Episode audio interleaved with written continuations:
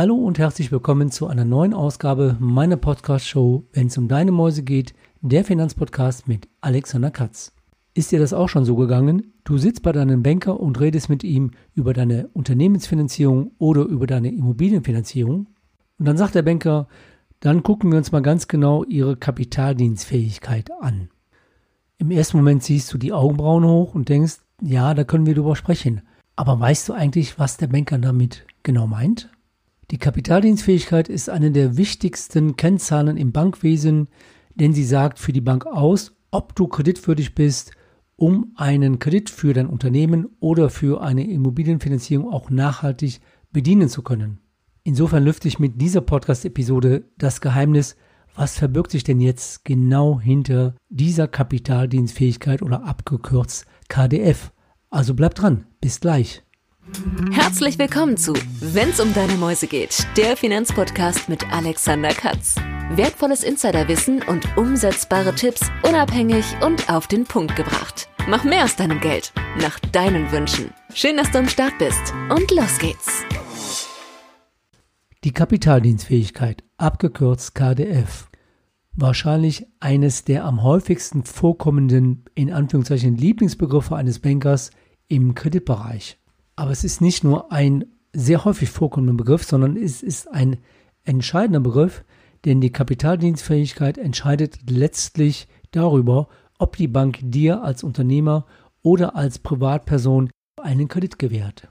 Da es hier klare Unterschiede bei der Ermittlung der Kapitaldienstfähigkeit für Unternehmer und Privatpersonen gibt, habe ich diese Episode auch zweigeteilt.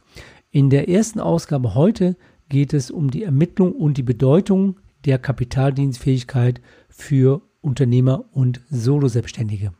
In Teil 2 gehe ich dann darauf ein, wie die Kapitaldienstfähigkeit bei einer Immobilienfinanzierung ermittelt wird. Steigen wir direkt in das Thema ein.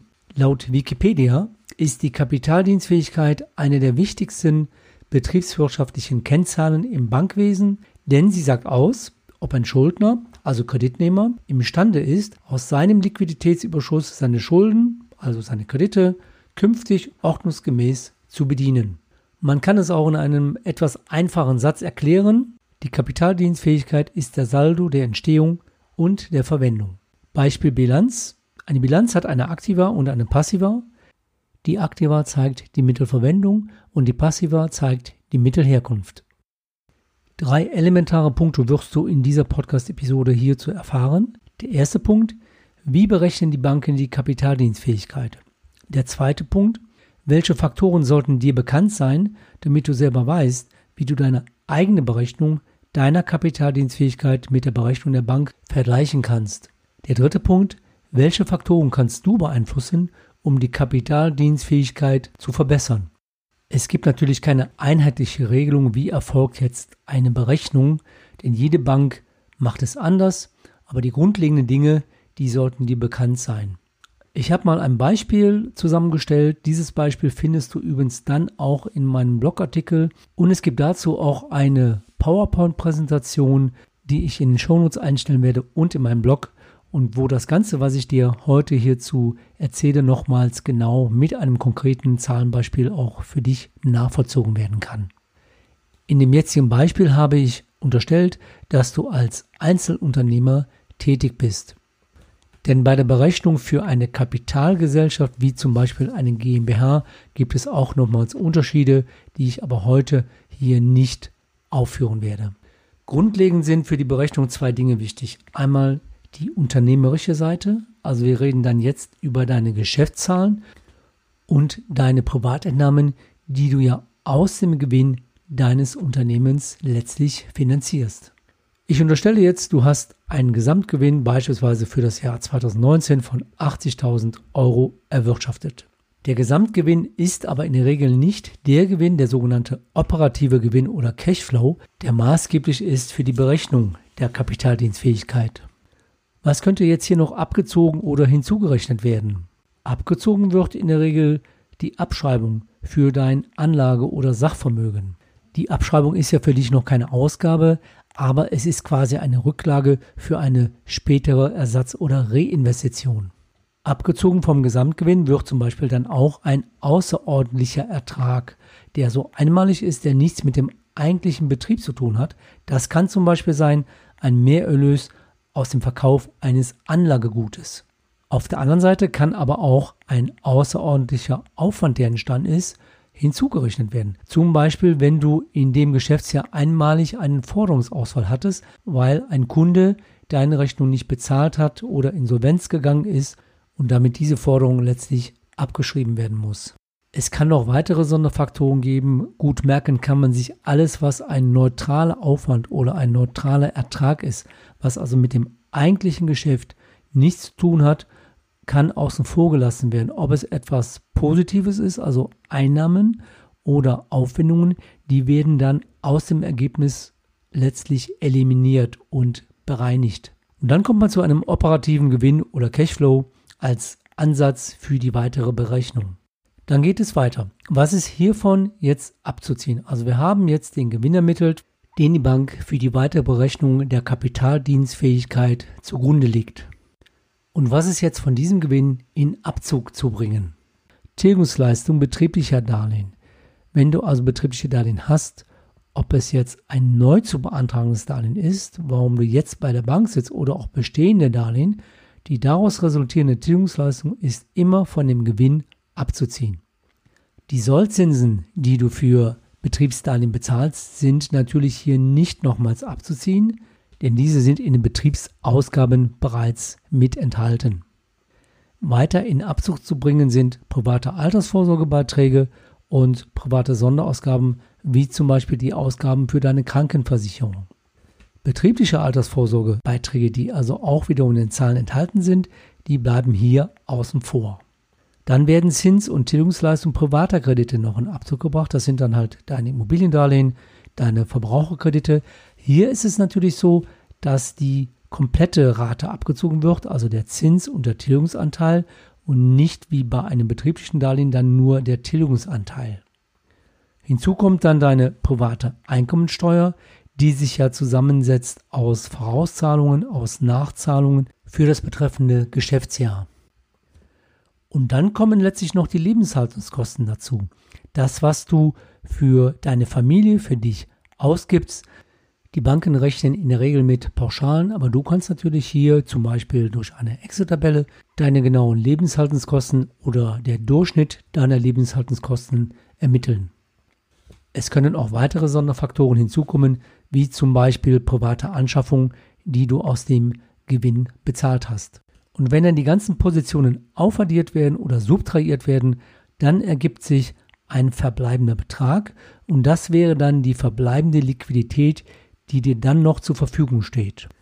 Und das ist dann für die nachhaltige Bedienbarkeit eines Darlehens der entscheidende Punkt, denn die Liquidität sollte positiv sein, nachhaltig positiv sein. Es kann sein, wenn die Liquidität jetzt negativ ist, aber es gibt Sonderfaktoren, die nur in diesem Jahr passiert sind, im nächsten Jahr wegfallen, dann kann man das ja gut argumentieren. Und dann kann man sagen, die nachhaltige Liquidität ist da, weil die regelmäßigen Positionen so sind, dass du aus dem Gewinn, aus dem kalkulierten Gewinn und aus deiner Entnahme und den Tilgungsleistungen immer noch einen ausreichenden Überschuss hast. Es kann sein, dass die Banken auch sagen, wir wollen dann immer noch einen Überschuss Summe X haben, dass sie also einen Mindestüberschuss kalkulieren, dass sie sagen, 5.000 oder 10.000 Euro ist zu wenig, du solltest dann immer noch als Reserve zum Beispiel 20.000 haben. Das ist dann wiederum abhängig von der Bank. Und was auch ganz wichtig für dich ist, diese Berechnung, die du machst und die die Bank macht, kann natürlich unterschiedlich sein. Denn du rechnest mit anderen Zahlen, die Bank rechnet mit anderen Zahlen, die Bank rechnet womöglich mit Pauschalen, du hast aber wirklich die exakten Werte. Die Bank kann zum Beispiel bei Abschreibungen mit Pauschalen rechnen, die Bank rechnet bei Vorsorgeaufwendungen teilweise mit Pauschalen, die Bank rechnet bei Lebenshaltungskosten mit Pauschalen und deshalb ist es wichtig, dass du deine eigene Berechnung gegenüberstellst mit der Berechnung, die die Bank erstellt hat. So, jetzt hast du alles erstellt, du weißt, was eine Kapitaldienstfähigkeit ist, du kennst auch die Berechnungen der Bank.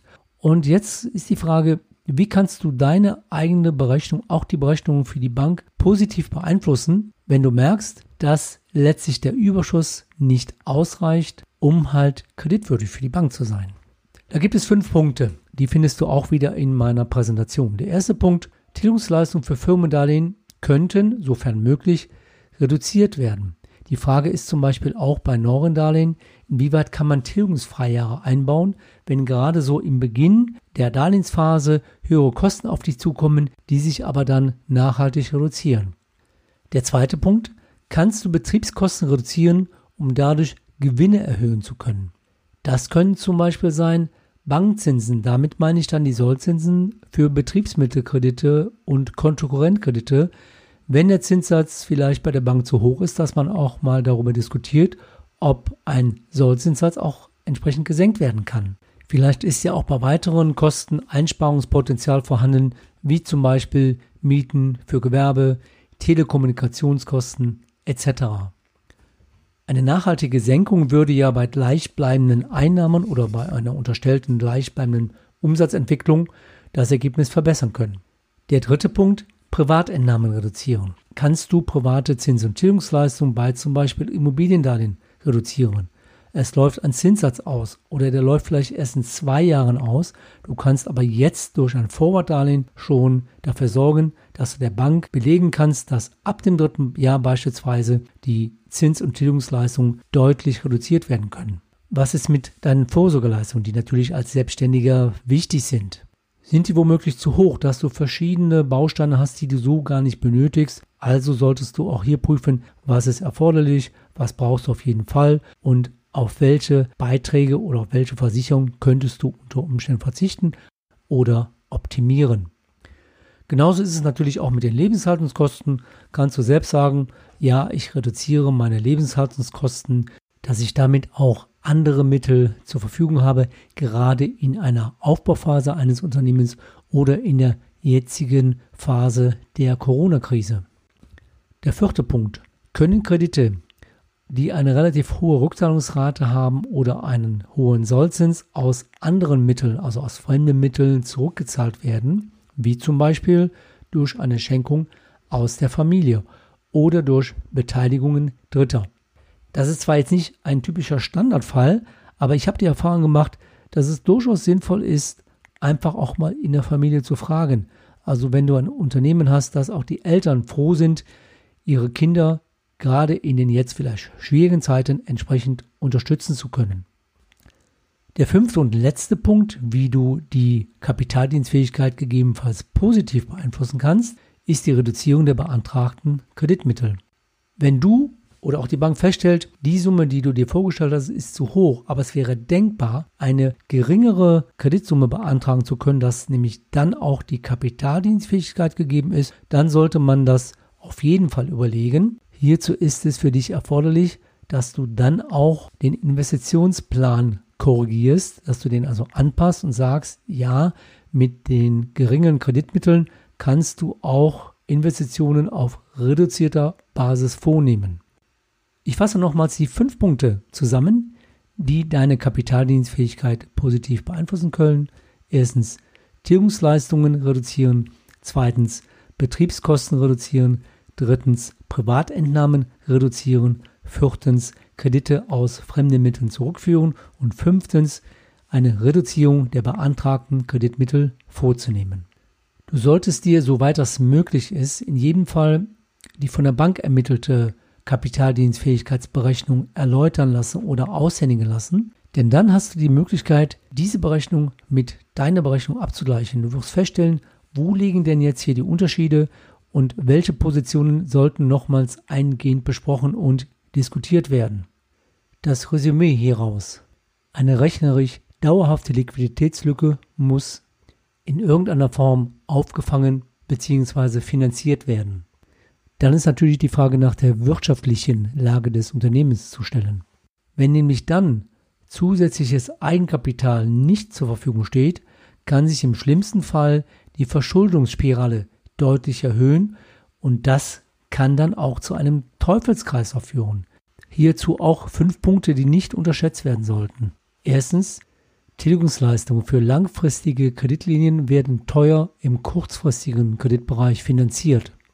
Und das führt dann gleichzeitig zu höheren Kosten im Unternehmen. Zweitens, Es kann dann irgendwann zu Kontoüberziehung kommen, nämlich dann, wenn du den Kreditrahmen dadurch überzogen hast und die Bank unter Umständen Lastschriften zurückgeben muss. Drittens, das Kontorating bei der Bank verschlechtert sich, die sogenannten Soft Facts. Viertens, deine Kreditreformauskunft kann sich dadurch verschlechtern. Und fünftens, die Gesamtbonität deines Unternehmens sinkt und damit auch die Bereitschaft der Hausbank und auch anderer Banken, dem Unternehmen mit Kreditmitteln oder weiteren Kreditmitteln zur Verfügung stehen zu können. Mein abschließendes Fazit. Die Prüfung der Kapitaldienstfähigkeit ist eines der wichtigsten Elemente der Banken, um über Kreditneuausreichungen bzw. Kreditverlängerungen entscheiden zu können. Die zu kalkulierenden oder bestehenden Tilgungsleistungen müssen langfristig bedient werden können, ebenso die privaten Ausgaben des Unternehmers. Und wenn du deine eigene Kapitaldienstfähigkeit kennst und auch einschätzen kannst, dann gehst du auch gut vorbereitet in eine Diskussion, wenn es um womöglich unterschiedliche Auffassungen dieser Kennzahlen geht. Damit sind wir am Ende dieser Podcast-Episode Teil 1 zum Thema Kapitaldienstfähigkeit für Unternehmer angekommen. Im zweiten Teil geht es dann um die Kapitaldienstfähigkeit und Berechnungen für Immobiliendarlehen. Und da kann ich dir jetzt schon sagen, da wird es für dich mit Sicherheit Überraschung geben, wie unterschiedlich eine Kapitaldienstfähigkeitsberechnung auch dort sein kann und wie du mit relativ einfachen Stellschrauben hier einiges bewegen kannst. Bis dahin wünsche ich dir noch eine gute Zeit, bleib gesund und bis zum nächsten Mal dein Blogger und Podcaster Alexander Katz, der Finanzpodcast, wenn es um deine Mäuse geht.